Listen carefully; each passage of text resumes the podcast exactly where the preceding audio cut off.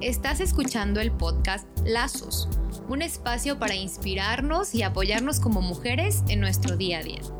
Mi nombre es Zaira Velarde y soy una mujer apasionada por impulsar a que otros encuentren su mejor yo. Así que me estaré reuniendo con algunas amigas para charlar acerca de nuestra identidad, nuestras historias y de cómo hemos sido impactadas al crear lazos entre nosotras. Bienvenidos a Lazos capítulo 9. El día de hoy nos acompaña Armando Anguiano, que es un empresario y es pastor de la iglesia La Iglesia. Así que Armando, bienvenido, ¿cómo estás? Gracias por estar aquí. Al contrario, gracias por la invitación. Muchas gracias Armando. Platícanos un poquito de tu día a día. ¿Qué es lo que haces? ¿A qué te dedicas? Un poquito de tu rutina. Bueno, eh, soy empresario, eh, soy pastor, tengo una familia y básicamente en esos tres tópicos gira mi vida. Ok. Eh, dedico generalmente la mayor parte de las tardes a la iglesia, los fines de semana. Y también en las mañanas tenemos un negocio en donde fabricamos eh, prendas de vestir y tenemos un negocio de cafeterías. Ah, sí básicamente. Cafecho, hazle promoción. Cafecho, el mejor cafecho de Guadalajara. Muy bien. Y a ver, Armando, a mí esto me llama muchísimo la atención de ti, porque tuviste eh, éxito laboral. Sí. ¿Sabes? Increíble, te fue increíble. Sin embargo, también decidiste eh, formar una iglesia, hacer una iglesia, pero me gustaría saber qué fue lo que te llevó a, tomar la decisión de, una iglesia, de hacer una iglesia. Mm, bueno, eh, probablemente después nos podamos remontar más atrás en el tiempo, pero creo que todos los seres humanos estamos en la búsqueda de algo. Todos estamos buscando algo y eh, probablemente muchos buscamos diferentes tipos de éxito, éxito familiar, éxito económico. Tal vez el éxito económico sea uno de los objetivos que más busca una persona. Eh, y llega un punto en tu vida en donde a lo mejor tienes éxito en diferentes áreas, pero te das cuenta que sigues estando vacío. Así es. El éxito económico o el éxito de lograr ciertas cosas eh, es algo muy efímero, o sea, no trae un propósito, no trae un sentido y tal vez a partir de eso como que empezó una búsqueda más profunda en saber qué es lo que tenía que hacer. Y platícanos un poquito cómo viviste ese vacío, que es parte de, de tu testimonio, que estaría padrísimo que nos compartieras, porque sé que mucha gente se va a identificar con tu testimonio. Bueno, hay dos partes. Eh. Ok, no venía preparado Armando, ¿eh? hay dos partes muy, interesantes. Eh, eh, la más reciente, que si quieres la tocamos más adelante. Ok. hace un par de años, dos años tal vez, estuve metido en un proceso muy fuerte de ansiedad y depresión. Y eso es como algo de lo que Dios ha trabajado en mi vida. Pero si nos vamos tiempo atrás, a la edad de 24 años me rehabilité de alcoholismo y de adicción. Y lógicamente creo que ahí empezó como una búsqueda más genuina acerca de lo que eh, quería hacer con mi vida y cambiar y algunas preguntas fuertes y algunos dolores que experimenté y entonces creo que en ese proceso fue cuando realmente encontré a Dios en mi vida y a partir de esa fecha hacia acá, pues ha sido un constante caminar con Él, ¿no? Altas, bajas, tristezas, alegrías, eh, dolor, eh, sufrimiento, eh, nacimientos, pérdidas. Y bueno, así resumiéndolo un poco. Y en esta parte de tu testimonio, parte 1, que dices, también tuve una parte 2 sobre ansiedad y depresión. Sí. Para ti, si pudieras ponerlo en una balanza, ¿cuál de las dos fue más difícil? Yo creo que las dos.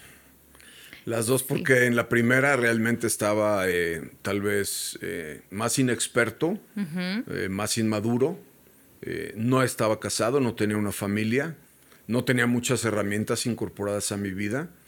Pero la dos, bueno, y la primera obviamente hay mucho dolor, mucho sufrimiento, es, es un infierno realmente. ¿Conocías a Dios en la primera? No. Ok. No. Y en la segunda es interesante porque ya tenía cierta edad, eh, tenía cierta madurez, ya, es, ya era pastor en una iglesia. Y se supone que a los pastores no nos debería de pasar eso, teóricamente hablando. Un mito, ajá. Pero eh, fue un tiempo también fuerte. Y fue increíble cómo te abriste. Siempre creo que has sido un pastor muy transparente. Y, eh, hiciste una serie en la iglesia, ¿no? Que se llamó Ansiedad y Depresión. No sé si dije bien el título. Era Ansiedad, Depresión y Obscuridad. O sea, nada más. Y en la parte de obscuridad hablé de suicidio, pero no quise ponerle ese nombre. Pero hablé de las tres partes, sí. Y platícanos un poquito, ¿cómo, ¿cómo fue esa etapa? ¿Qué es vivir con ansiedad? ¿Qué es vivir con depresión, en obscuridad? Sí. Eh, bueno, el, tema es que lo más impactante para, para mí fue que eh, muchos momentos en, mi vida de repente todo estaba bastante bien y llegaba con mi esposa a la casa y le decía, sabes que me siento mal. Y entonces ella me decía, pero ¿cómo que te sientes mal? Pues me siento mal. Pero ¿por qué no te puedes sentir mal si todo está bien y nuestra familia y nuestros hijos y las cosas van caminando bien? Y eh, tal vez algunos domingos después de predicar eh, y haber tenido un domingo increíble y extraordinario, en las tardes me sentía mal. Es una sensación que no puedo tal vez explicar bien con palabras, pero era como un sentimiento de tristeza, como un malestar. Eh, tal vez ligero al inicio y más adelante experimenté dos ataques de pánico, de ansiedad. ¿Quieres que te cuente de eso? Sí, por favor. ¿Prometes no ponerte ansiosa? Prometo. un 4 de, no, que era como un 6 de enero tal vez, hace dos años, estaba en mi oficina a las 4 de la tarde y empecé a sentir un dolor muy fuerte en el pecho. Entonces le pedí a un amigo que me llevara al hospital y este, rumbo al hospital, mi amigo que es cristiano me dijo, ¿quieres que ore por ti? Le dije, no, no ores por mí, llévame al hospital. y venía pensando yo, este, no sabe ni dónde está el hospital, me voy a morir aquí, no voy a llegar. Y experimenté como si me fuera a dar un ataque de, de cardíaco. Y este, bueno, llegué al hospital, me atendieron, me quedé un buen rato ahí y finalmente fue un ataque de ansiedad. Era cuando Marco estaba en el hospital, ¿no? Fue en la misma fecha. Ajá, sí. Fue como arriba.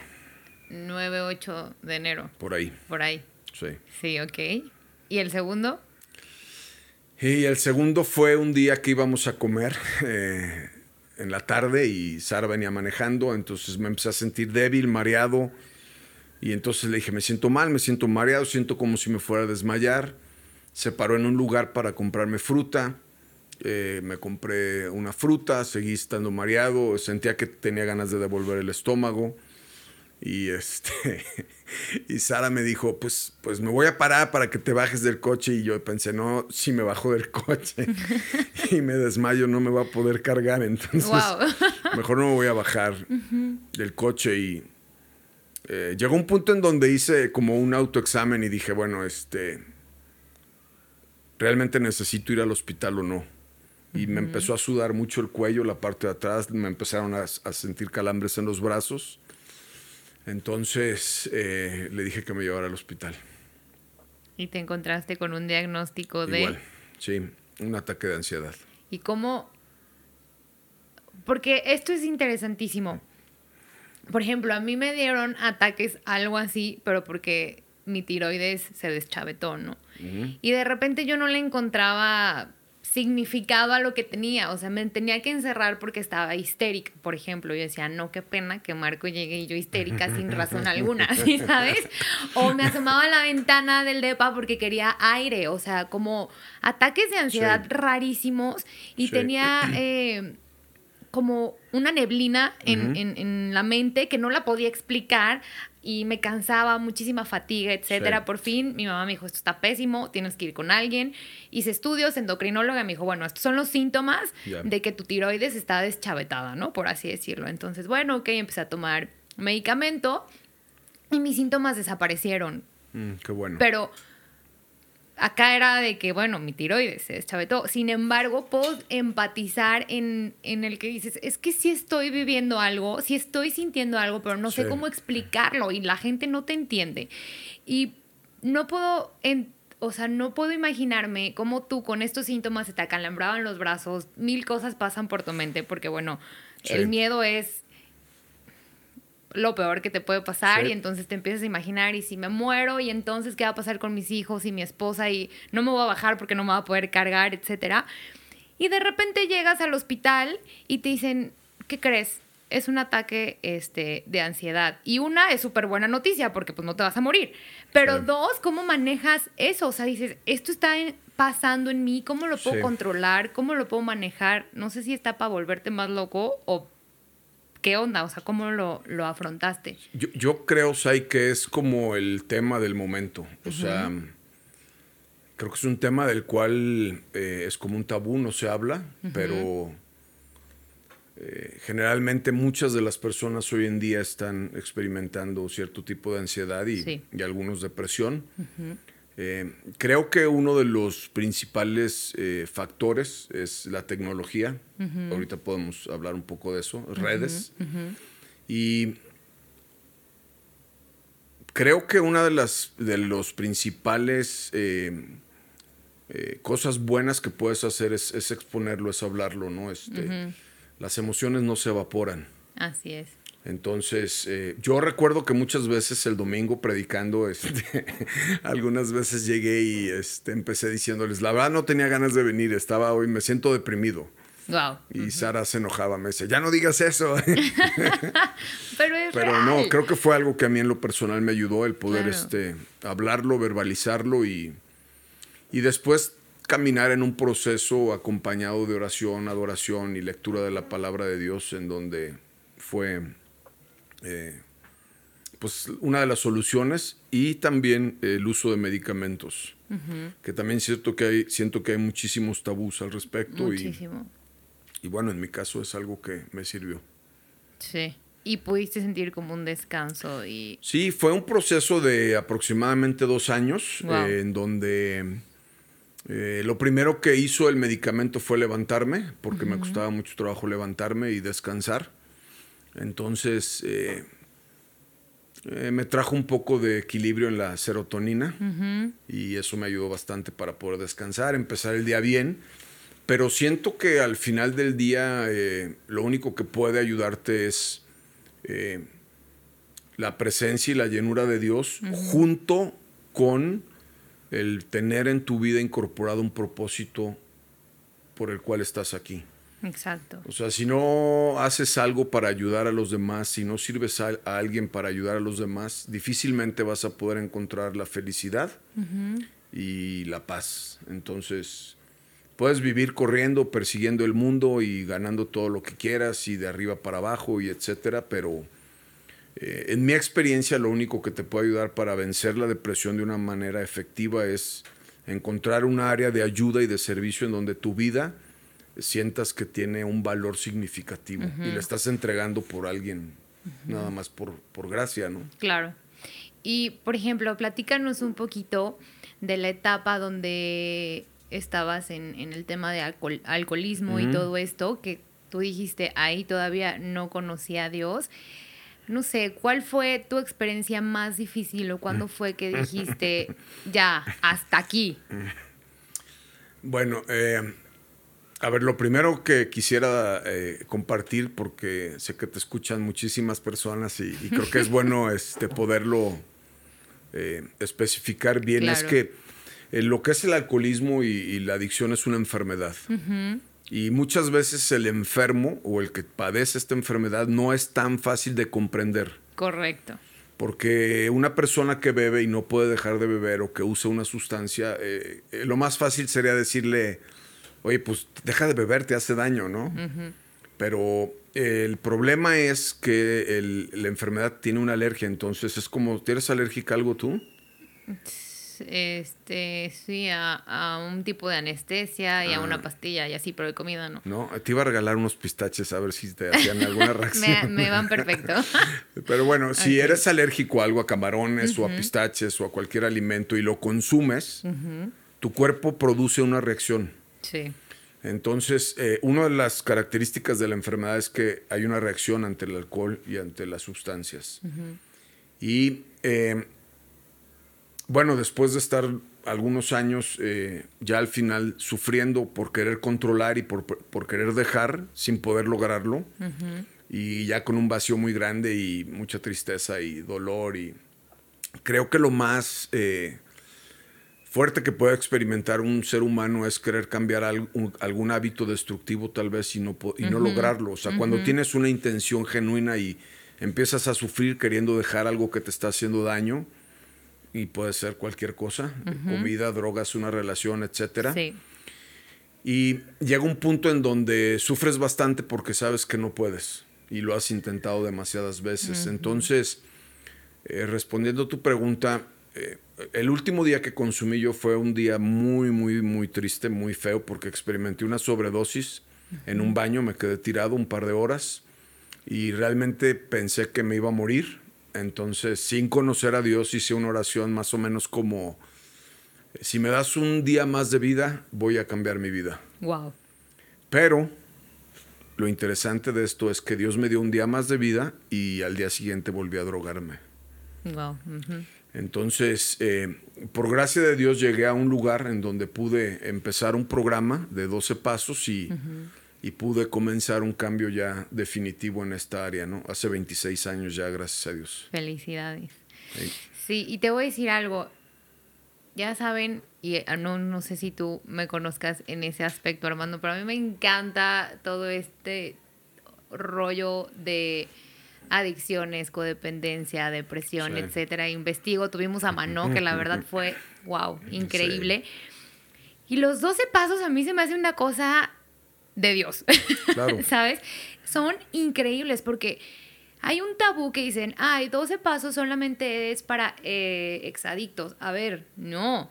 Realmente se pueden utilizar en tu día a día, tengas algún tipo de adicción o no. ¿Estás de acuerdo? Hay un librito chiquitito que se llama Un día a la vez, de Alanon. Y a mí, por ejemplo, me encanta leerlo. ¿no? Y en mi devocional de hoy decía algo así como Ah, no, no voy a inventar, entonces lo voy a leer. Mira, no, no, sabíamos que, no sabía que íbamos a hablar de esto, pero por algo le tomé. Pero viene una reflexión que dice, ¿quién soy yo? Eh, mi examen del cuarto paso, hablando de estos 12 pasos, me ayudó a descubrir quién soy yo, cuáles son mis valores, la conducta que me gustaría mantener y las cosas que me gustaría cambiar. Eh, teniendo esto presente, estoy tratando o sea, porque no es magia, ¿ok? Estoy tratando de establecer nuevas formas de conducta que reflejen mi integridad y que expresen verdaderamente mis valores. Eh, coherentemente tengo que hacer lo que digo que voy a hacer. Hoy tengo el valor y la fe de ser honesto conmigo mismo, independientemente si les gusta a otros o si están de acuerdo conmigo. Necesito recordar que anunciar mis cambios no es tan importante como conocer mis propias limitaciones y actuar de acuerdo a ellas. Y esto es algo que yo les admiro muchísimo. Sí.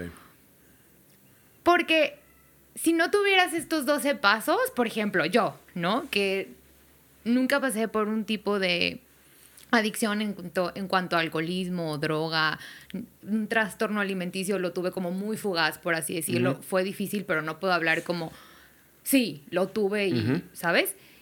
Sin embargo, me, vi, me viví rodeada de gente muy amada que los vicios los llevaron a la muerte, tal cual. Uno de ellos fue un tío que él, o sea, era como mi segunda figura paterna, que lo amaba con todo mi corazón. Él perdió a su hija, entonces yo era como la hija que, que, perdió porque nació, murió y a los meses nací yo. Entonces como que hicimos un clic padrísimo. Sí. Y sin embargo vi cómo las adicciones y el alcoholismo lo llevaron a la muerte, ¿sabes? Y es dificilísimo y es como tú dices, o sea, él trataba de, de explicarme, yo decía, híjole, pues qué difícil de entenderlo, porque aparte tenía una cortísima edad que no podía entenderlo y mi respuesta era como, deja de tomar, ¿sabes? Y yo me acuerdo que le dije una vez, me lo encontré así en un estado terrible. Wow. Y le hice una carta, soy mucho de escribir, antes no se me daba esto de hablar, y entonces le hice una carta y le dije, tienes prohibido acercarte a mí. Wow. Hasta que tú, o sea, hasta que tú te rehabilites, hasta que tú estés bien, me das pánico, porque realmente me daba pánico. O sea, aparte medía dos metros. Entonces te lo imaginas en un estado locochón terrible. Se ponía agresivo, jamás conmigo, pero, ¿sabes? Y lamentablemente, eh, o sea, obviamente me lo respetó, gracias. Eh, pasaron como un año, nos topamos en una plaza, no lo saludé, o sea, dije, no, hasta que yo sepa que estás bien, como si eso fuera a funcionar, ¿sabes? Y un día, me acuerdo clarito, estaba en la casa de mi mejor amiga, nos estábamos arreglando, me habla por teléfono, no le quería contestar, no le contesté a la primera, me habló la segunda, le dije, ¿qué pasó? Me dijo, Reina, quiero decirte que te quiero muchísimo. Eso fue todo y al día siguiente se murió. Wow, qué fuerte. O sea, él sabía que se iba a morir, ¿sabes? O sea, él provocó su muerte. Entonces, híjole, a mí estos temas, por esto digo que, que me apasionan. Y yo digo, qué increíble que existan estas herramientas y qué increíble que los enseñen, porque creo que estamos en una cultura donde no se nos enseña a, a mostrar nuestros sentimientos, a abrir, abrir y decir las cosas como son. Y cuando yo descubrí los 12 pasos, dije, qué delicia. O sea, esto es algo que realmente necesitamos, que yo considero que necesitamos todos. Porque es a lo, que voy, o sea, tú decidiste, pasaste por este proceso tan grueso de, adicción, estuviste en una sobredosis, le dijiste a Dios y me das una oportunidad más, que creo que aquí ya muchos nos identificamos, ¿no? ¿Cuántas veces le estás pidiendo algo a Dios así de que, por favor, te prometo que sí, sí, mañana voy a misa o eh, diezmo o no sé, cualquier otro ejemplo, ¿no? Y pasa y se te olvidó que Dios te hizo el favor, ¿no? Como que, ah, gracias. Y realmente tiene que pasar no siempre tiene que pasar algo donde toques fondo, sino que a veces también hay personas que te jalan y te muestran otra salida, ¿no? Y te dicen, mira, es por aquí. Claro. Pero hacia dónde voy, que ya me perdí. ¿Hacia dónde iba? Vamos a traer la vuelta. Tras, tras, tras, tras. Estabas ah, hablando de los 12 pasos y de Dios. Perdón, perdón. que esto es algo que se me hace increíble y empecé diciéndotelo. Que eres un pastor súper transparente. Y a la hora que tú te subes a la plataforma y dices, estoy viviendo en este momento depresión, generas empatía porque eres pastor y eres empresario y eres padre de familia y eres esposo y eres amigo, pero no dejas de ser Armando, no dejas de ser un individuo, una persona que siente, que, vive, que sufre, que se alegra. Y esto se me hace padrísimo, la, la honestidad con la gente, porque siento que necesitamos honestidad, necesitamos ser netas, ¿sabes? Decir, así estoy y así me encuentro y está bien, ¿sabes? Sí. ¿Qué, fue lo más difícil para ti una vez ya rehabilitado? Como el enfrentarte con este tipo de cosas, porque sé que salen con todo. ¿Y, qué pasa a la hora de enfrentarte con, con la gente o al mundo? Eh, bueno, en esa época sí estaba realmente muy chico, tenía 24 años. Algo interesante de lo que mencionaste es que de los 12 pasos, más de la mitad, 7, dicen la palabra Dios. Así es. Entonces, eh, algo que me pasó a mí es que a los dos años de estar rehabilitado y estaba recién casado, había sido papá también por primera vez, una emoción indescriptible. Y las cosas estaban funcionando bien, yo me seguía sintiendo vacío. Entonces fue en ese momento en donde empecé a buscar a Dios. Y dije, tengo que encontrarlo en donde esté, ¿no? y hice muchas cosas, la verdad, este, pero eh, creo que el reto más fuerte fue ese, porque cuando tienes algo mal y lo arreglas, pues crees que ya lo arreglaste. Pero mientras tu espíritu sigue estando vacío, puedes estar brincando de una cosa a otra y luego a otra o intentando otra cosa y como platicábamos al principio, todo mundo está en una búsqueda y mientras no encuentras lo que estás buscando, que finalmente es Dios, se llama Dios, porque somos seres espirituales. Así es. Eh, pues vas a continuar en esa búsqueda, ¿no? Con mayor o menor dolor, pero creo que eso fue lo más difícil. Sí. ¿Y quién ha sido Dios en tu vida? ¿Quién ha sido para ti mm. Dios? Tienes buenas preguntas. Mira, yo creo que hay un, hay un salmo, si no estoy mal, debe ser 27.10 probablemente, No me lo sé bien de memoria, pero, pero lo que sí dice es esto. Dice, aunque tu padre y tu madre te abandonaran, yo te recogeré con mi amor. Ay, wow, sí. Entonces, en el caso mío, eh, viví en una familia muy disfuncional, aunque mis dos papás estuvieron en- dentro del ámbito familiar, pero estuvieron muy ausentes. Ok. ¿Y cómo describo yo que estuvieron ausentes? Eh, nunca se dieron cuenta que estuve metido en un camino de alcoholismo y adicción y tampoco nunca se dieron cuenta que me rehabilité. Wow. Entonces, eh, Dios para mí, en mi caso, digo, hay- habría miles de formas de explicarlo, Sí. pero creo que principalmente para mí es un papá lleno de amor y lleno de misericordia con los brazos abiertos. ¿Y cómo llenó Dios ese vacío en tu vida? Bueno, creo que el, el tema es, y digo, qué- increíble que además estamos haciendo el episodio de Navidad, ¿no? También. Eh, entonces, eh, o sea, creo que el, el significado de, de- de Jesús es poderlo conocer.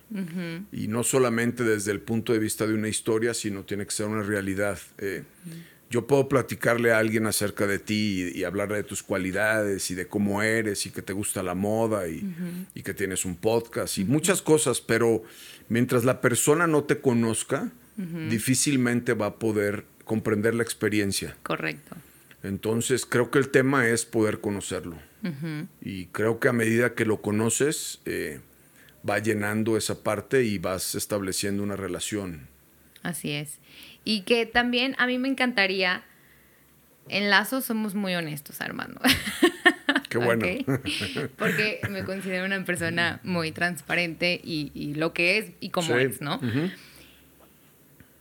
Y estoy súper de acuerdo contigo en que todos estamos en una búsqueda, ¿no? Sí, Algunos aún no lo encuentran, unos están por encontrarlo, algunos ya lo encontramos y le tenemos nombre que es Dios. sí, Eh, vamos en una búsqueda que tú dices, es que lo que aquí hay, que yo pueda tocar en, en la tierra, lo que yo pueda obtener, lo que Sí. no, no me llena. Siempre quiero más y más y más y aunque tenga más, Sí. no me va a llenar. Entonces sabemos que vamos por una búsqueda espiritual, ¿no? Que Sí. va hacia arriba, entonces pues, es. Dios. Cuando lo encuentras es lo máximo. Para mí ha es. sido lo más increíble que me ha pasado, aparte de casarme con Marco. Siempre lo he dicho así, o sea, primero fue Dios y luego fue Marco. Se hace increíble. Es una, wow, o sea, yo des- desearía que todos pudieran conocer a Dios. sí. Sin embargo, llevo siete años de cristiana, teniendo una relación con Dios. Nunca terminas de conocerlo. Así es. A la vez, muchos dicen, ah, ok, entonces es que ya voy a ir a la iglesia porque tengo problemas.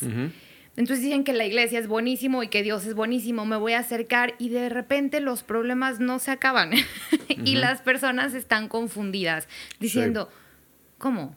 ¿No que con Dios los problemas se terminaban? ¿No que convirtiéndome en cristiano mi, mi vida iba a ser feliz? Sí. ¿No que yo yendo a la iglesia entonces iba a haber una transformación no solamente en mí, sino en mi familia? Creo que son preguntas que las personas se hacen continuamente. ¿Y qué responderías a esto? ¿Qué podrías decirles? Eh, yo creo que hay dos escenarios eh, que tal vez podría describirlo así. Una parte es lógica y otra parte es espiritual. Y me gusta ser súper balanceado, la verdad, hablando, como dices, de honestidad, ¿no? Y tal vez la iglesia ha vendido un mensaje eh, mal empacado en decir, ven y todo va a cambiar. Así y eso es. no es cierto. Pero lo que sí es cierto es ven y, y podemos llorar juntos. O conoce a Jesús y Él te va a acompañar en tu dolor y te va a levantar y va a estar ahí, lo cual es cierto. Y también cuando podemos ir conociendo la escritura y podemos irlo conociendo a Él, también podemos experimentar ciertas respuestas a oración y ciertos milagros, ¿no? Así es. Entonces, no siempre quiere decir que Dios va a hacer todo lo que le pidamos, pero lo que sí quiere decir es que siempre va a estar con nosotros. Así es. Tal vez en muchas ocasiones va a responder nuestra oración favorablemente y tal vez en otras no. Pero es mejor llorar con alguien a tu lado que llorar solo, ¿no? Así es. Es, es vivirte acompañado y no es. sentirte solo jamás, como Así el es. versículo que dijiste, porque Sí. yo puedo imaginarme que muchas personas pueden estar identificándose en este momento con tu testimonio o con el mío o están recordando alguna situación dolorosa en su vida en la que, híjole, perdieron a alguien o como dijiste, no tuvieron papás presentes. Eh, no sé, hay muchos problemas, ¿no? Y hay muchos vacíos en la vida. Y escuchar esto yo creo que es medicina al alma, ¿sabes? Es como, ok, Armando pasó por una situación similar a la mía. Lo que a él le ayudó hoy en día es Dios. Si está hoy aquí es por Dios. Sí. Tan fue su sorpresa y su eh, ¿cómo lo puedo decir? Su explosión de emoción de conocer a Dios que decidió abrir una iglesia.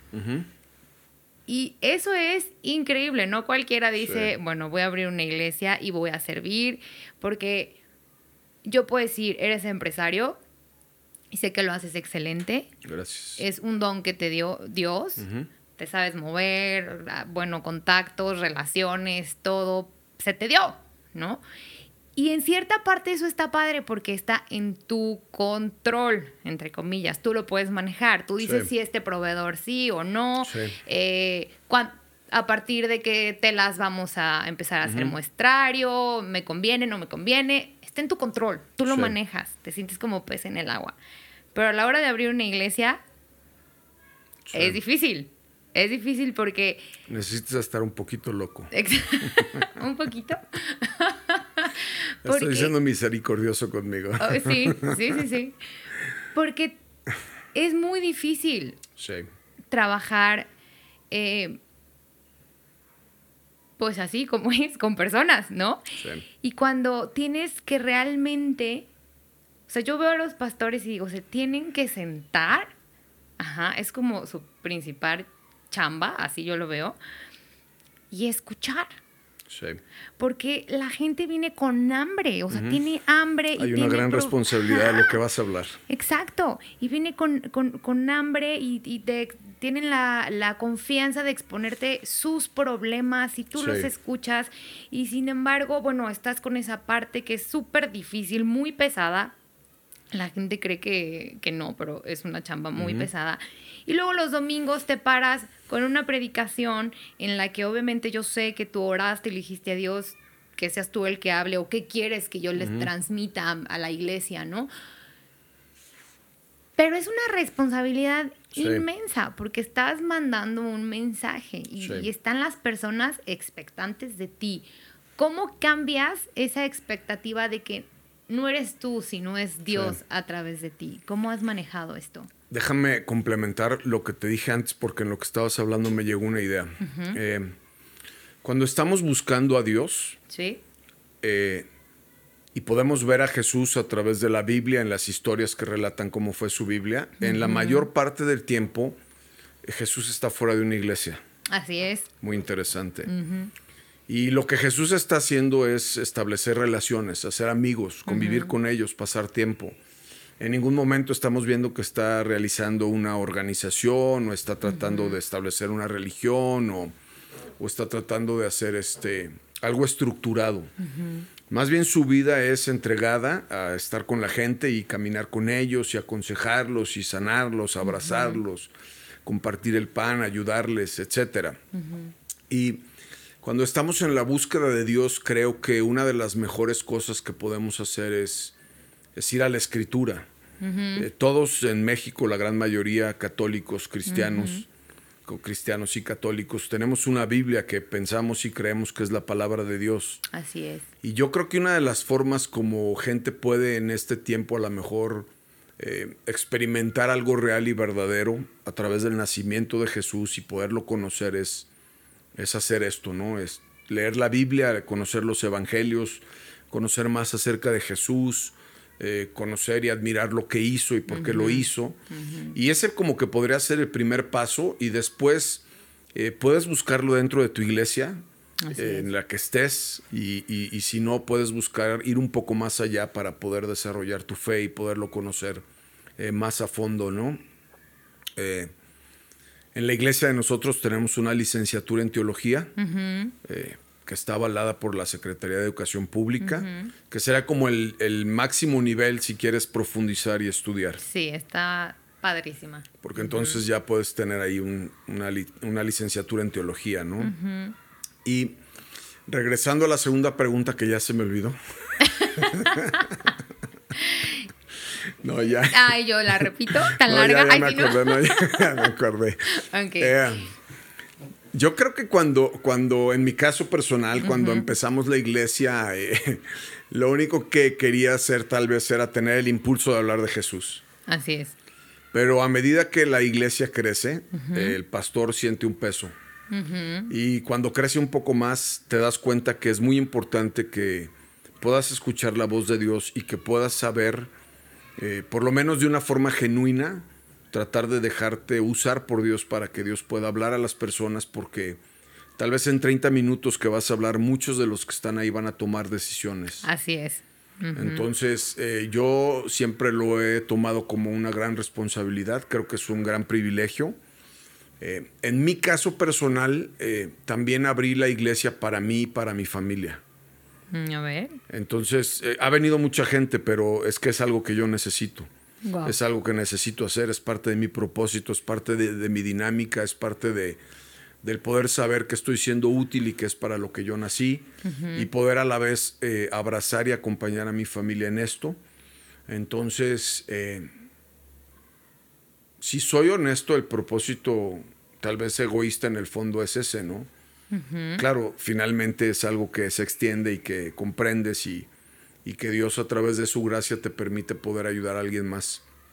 Yo comparto mucho estos, este, los que estamos en ventas, a lo mejor eh, sabemos la adrenalina de lo que significa poder cerrar una venta de un millón de dólares o de una cantidad mayor. O sea, hay una adrenalina especial.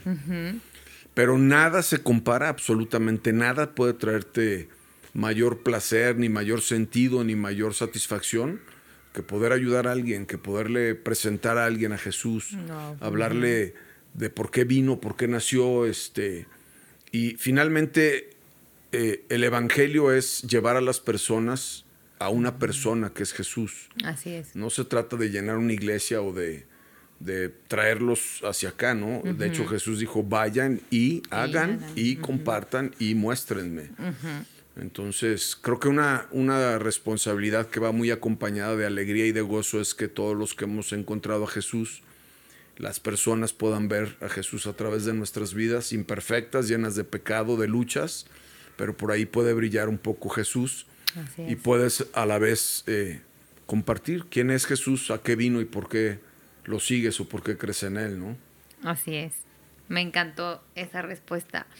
Armando, uno de tus mayores logros como empresario, laborales, que nos puedas compartir?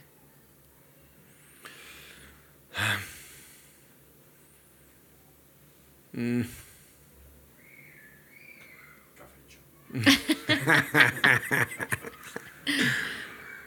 eh, bueno, sí, yo, yo creo que es que es una cosa muy chistosa porque el, dinero tiene que tener un propósito. Así es. Si tú trabajas por dinero, para ganar dinero y tener más dinero, eres un pobre infeliz. Y si tu dinero tiene un propósito, entonces tiene un sentido también por qué trabajar. Así es. Y creo que uno del, eh, tal, vez el mayor logro en, la parte eh, empresarial fue que tuve la oportunidad planeé mi negocio y tuve una oportunidad de vivir en el extranjero con mi familia dos años, lo cual eh, es algo que mi empresa me permitió hacer. Así es. Pero el fruto fue increíble porque tuve un tiempo para poder convivir y conocerlos y estar eh, disfrutando mucho de mi familia, ¿no? Sí. Eh, creo que mi reto más grande en la vida es el balance entre estas tres áreas, ¿no? Que las tres demandan demasiado y y creo que Dios me ha dado gracia para poder equilibrar mi agenda. Entonces, eh, creo que ese sería mi, reto más grande y hoy en día el empezar nuestra cadena de cafeterías también, como decía mi amigo Alf, que sabe bastante de café. Y este está chido porque muchos chavos de la iglesia trabajan ahí. Entonces puedes ayudarles para eh, generar fuentes de trabajo. Y también es algo en donde estoy impulsando a mi hijo mayor para que lo pueda desarrollar porque tiene pasión por el café. Y también el café, todo el café que utilizamos, el 100% es café mexicano. Ok. Y de ese 100% la mayor parte viene de una zona de Oaxaca, que es de una familia de misioneros. Wow. Y estos misioneros tienen también un área social en Chapala. Ok. Entonces todo el café tiene un propósito. Nunca lo anunciamos así porque pues no lo hacemos por eso, pero Exacto. también es una satisfacción, como vuelvo a decir, si el dinero tiene un propósito, Claro. entonces como que tiene sentido, ¿no? Y uno de tus mayores. ¿Qué te diré? Bueno, tú elige. Uno de tus mayores retos o uno de tus mayores logros como iglesia. O los dos. Tal vez el mayor reto en la iglesia, o no, el mayor logro primero, el, el mayor logro en la iglesia creo que ha sido eh, darle la oportunidad a Dios de que Él haga las cosas y no hacer lo que yo creo que debo de hacer. No controlar a nadie, sino dejar que Dios eh, pueda obrar. No tener miedo. Hay gente que es mejor que yo. Ahorita estábamos platicando de nuestra tercera reunión. Es una reunión liderada por jóvenes en donde yo finalmente llego el domingo y, y este y soy uno más. Ok. Eh, claro, Dios a lo mejor creo que uno de los retos de un líder de cualquier organización es la visión y creo que Dios nos ha dado la visión, pero eh, creo que mi logro más grande es ese, o sea, veo gente desarrollándose. eh, todo, mi, mi- mi función junto con Sara es empoderar a personas y levantarlas. Ah, digo esto con respeto, pero creo que en muchas organizaciones eclesiásticas hay mucho miedo de que una persona se pueda levantar o, Así es. o por ejemplo, algo que de repente escucho yo es, hay que tener cuidado con esta persona y, y esa palabra yo la tengo muy vetada en mi iglesia. Eh, ¿Por qué no mejor en vez de tener cuidado conocemos a la persona, la acompañamos, vemos cuáles son sus dones, la podemos desarrollar, la podemos corregir, la podemos ayudar para que pueda brillar? Y yo creo que Dios nos ha dado una gracia porque hay un equipo fabuloso. Eh, el crecimiento de la iglesia en este tiempo no es algo normal, hablando de lo que sucede comúnmente. Y no es que sea gracias a que nosotros somos eh, muy inteligentes, es gracias a que Dios lo ha hecho y creo que nosotros hemos sido eh, sensibles para buscar su dirección y humildes y obedientes para poderla llevar a cabo, ¿no? Eh, creo que una de las cosas interesantes es liderar sin miedo Así hacer es. las cosas sin miedo. Oye, si esta persona crece mucho y, y al rato brilla y se va, pues que se vaya, o sea, que se vaya bien y bendícelo y qué chido si tiene un propósito para extender el reino. Eh, creo que la iglesia debe de ver el 90% hacia afuera y, y el 10% hacia adentro y a veces sucede al revés.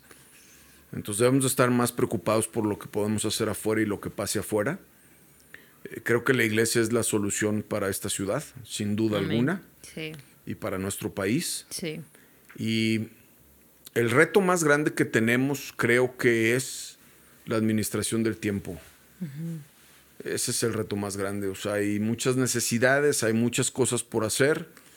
Eh, tengo que ser muy sabio, tengo que ser muy eficiente. Eh, dentro de la eficiencia también están los tiempos de convivencia y de comunión y de recreo con mi equipo, porque no todo es trabajar y es trabajar, también me interesan las relaciones. Entonces, creo que ese es el reto siempre, el tiempo. Muy bien, me encantaron las respuestas. Gracias por compartirlo. Y Armando, ya estamos por concluir.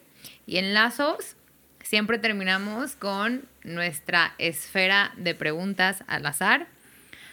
Son tres, ¿Qué tú me voy a las ganar? tomas. Un cafecho. Ay, ¿no? Te voy a Eh, dejar unas tarjetas para tus invitados para Ah. que los que escuchen, para que los que escuchen puedan ir a Cafecho. Órale, ya está. Tú eliges tres, las que tú quieras. La- lo primero que venga a tu mente es lo que tienes que responder. ¿Va? Ok. Ok, la primera. ¿Se vale decir groserías? Sí.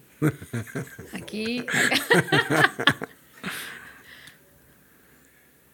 ¿Qué superpoder tendrías? Mm. Hacer que Dios invisible se viera visible. ¡Wow! ¡Qué buena respuesta! Muy bien. ¿Con qué personaje histórico te gustaría cenar? Eh, ¿Con David o con Moisés?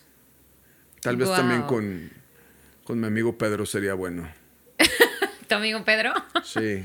ok. Pablo también estaría divertido. Pablo sería muy Sí, divertido. ¿puedo escoger a esos cuatro o no? Pues era uno, pero eh, Bueno. ya va a empezar a negociar. ¿Se fijan que Pues este es de estaría muy negocios? chido tener una cena con ellos, ¿no? Imagínate Estaría Moisés, increíble. Imagínate. Pablo, Pedro. No, David. estaría un top. Hay que orar. Algunos, sí, hay que orar tendrían envidia de eso. ¿Alguna fobia que tengas? Sí, sí tengo una fobia. Volar en avión. ¿Cómo crees? ¿Sabías o no? No. Y vuelo 70 veces al año. ¿Cómo crees? ¿Y cómo vences tu fobia? Eh, orando y respirando. Sí, pero pues sí, sí. es, es un tema interesante. ¿Y no ha pasado? O sea, no ha ido Ah, a veces se ha disminuido un poco. Creo que tiene mucho que ver con mi estado emocional. Eh, el estado emocional es interesante porque cuidamos mucho nuestro estado físico, Así es. nuestro estado económico, pero creo que lo que es determinante en nuestra vida y deberíamos de invertir más tiempo es cuidar nuestro estado emocional. Entonces, dependiendo cómo está mi estado emocional, pero sí es algo que sigo sufriendo y tengo fobia. Yo también comparto esa fobia que una vez, bueno, yo pánico, pero pánico al volar de irme con gotitas y ¿De veras? así, sí, sí, sí, me daba. Y hemos volado juntos, ¿no? Hemos volado juntos. Y Margo, que tú lo conoces, o sea, el subirse al avión es Sí, como ir a una cama, Igual ¿sabes? que de que Sara. se duerme, ajá, se duerme en segundos, entonces no podía compartir como mi miedo, como ay, coachéame o algo así, el otro de que dormido profundo. Y una vez pregunté, dije, no me acuerdo con quién pregunté, dije, ¿por qué me da tanto miedo volar? O sea, ¿por qué me da tanto miedo treparme un avión? Entonces me dijeron, ¿qué es lo que más te da miedo? Yo, pues que si caiga el avión y me muera. Sí. Me dijo, ¿y lo puedes controlar? No.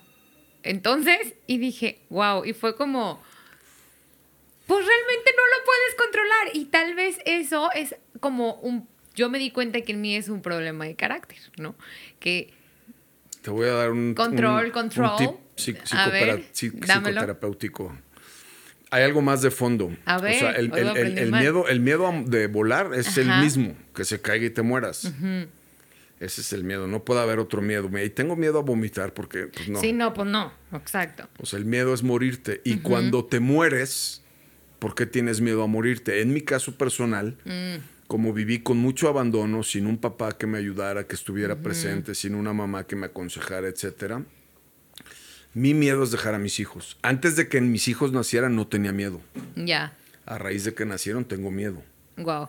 Y no puedo hacer nada, obviamente no puedo hacer nada. Y también eh, lo más seguro es que no se va a caer el avión. Eso. Además, he estudiado mucho de aero- aeronáutica, tengo amigos pilotos y etcétera, etcétera. Pero el miedo de fondo es ese. Entonces tienes que buscar a- cuál es tu miedo de fondo. eso. ¿A quién, te, ¿A quién te dolería dejar o a quién le eres No, necesaria? pues, y ahí No, es en necesaria donde... creo que a nadie. Pero, Yo creo que sí, yo creo que sí. pero, o sea, como que digo, por ejemplo, yo me subo y digo, no sé quién va manejando. O sea, quién va manejando, quién va piloteando, ¿sabes? No veo. O sea, como que yo sí soy, me identifico mucho en el control, como que porque no sé qué está pasando, ¿sabes? O sea, ¿por qué no voy Sí. adelante? No puedes ir adelante. Eh, mm, me dan unas ansias impresionantes. Las he ido como disminuyendo, pero ahora ya tengo otra tarea nueva, Armando. Gracias. Ay, sí, no. ¿A quién tengo miedo de La dejar? próxima vez que me invites yo te voy a entrevistar a ti. Me parece muy bien. Nunca me han entrevistado, entonces Ahí está, ya bien. ves. Saqué una segunda entrevista ya. Muy bien, Una segunda visita. Armando, pues muchísimas gracias por estar aquí. ¿Por qué no invitas a la gente a tu iglesia? Platícales un poquito de la iglesia. Sí, bueno, pues los que quieran venir, bienvenidos. Estamos en la zona de Andares, a una cuadra de Andares, en Avenida Universidad, número 210, en donde eran las instalaciones del Ocho Columnas. Es prácticamente Avenida Universidad, esquina con Avenida Patria. Todos los domingos tenemos tres reuniones a las 11 de la mañana, a la 1 de la tarde y a las 7 de la noche. Todos son bienvenidos. Ojalá que algún día puedas estar por ahí. Si podemos ayudarte en algo, estamos para servirte. Sí, de verdad, yo reitero eso. Si estás en esa búsqueda, si estás con ese vacío y este podcast te ayudó para empezar a hacerte preguntas o a dejarte una lucecita de que, Sí. ok, quieres conocer a Dios, quieres conocer a Jesús y no sabes cómo hacerlo o no sabías cómo hacerlo, pues la verdad es que la iglesia es un súper lugar para poderlo hacer. He tenido la oportunidad de ir a la iglesia de Armando y no es porque lo conozca, lo veo no tan seguido, pero siempre le he dicho que su iglesia tiene ese espíritu de que te abraza, es muy Sí. acogedora y, y te recibe y puedes ser quien eres, ¿sabes? es. Eres libre, es un espacio increíble, así que por ahí puedes empezar, puedes Sí. decirle que, los, que lo escuchaste en Lazos, te puedes acercar con Sí, él. estaría chido saber si alguien llegó por lazos. Eso estaría padre y de verdad yo los animo. Y bueno, pues nada, feliz Navidad. Feliz Navidad, Sai. Feliz Navidad a todos los que nos escuchan. Sí. Que Jesucristo sea el motivo de, de la temporada y Así es. lo busquen de corazón. Gracias por invitarme. Felicidades por tu programa, está increíble. Gracias. Al contrario, gracias a ti por aceptar, por mover un poquito tu agenda y poder con mucho gusto. venir. Muchísimas gracias y que tengan un día muy lindo. Es 25, pásenlo con la familia. Ámense, abrácense y sobre todo llenen ese vacío. Gracias. Hay un, hay un dicho que dice, el, día, el 25, el día de Navidad, come como si nadie te fuera a ver desnudo.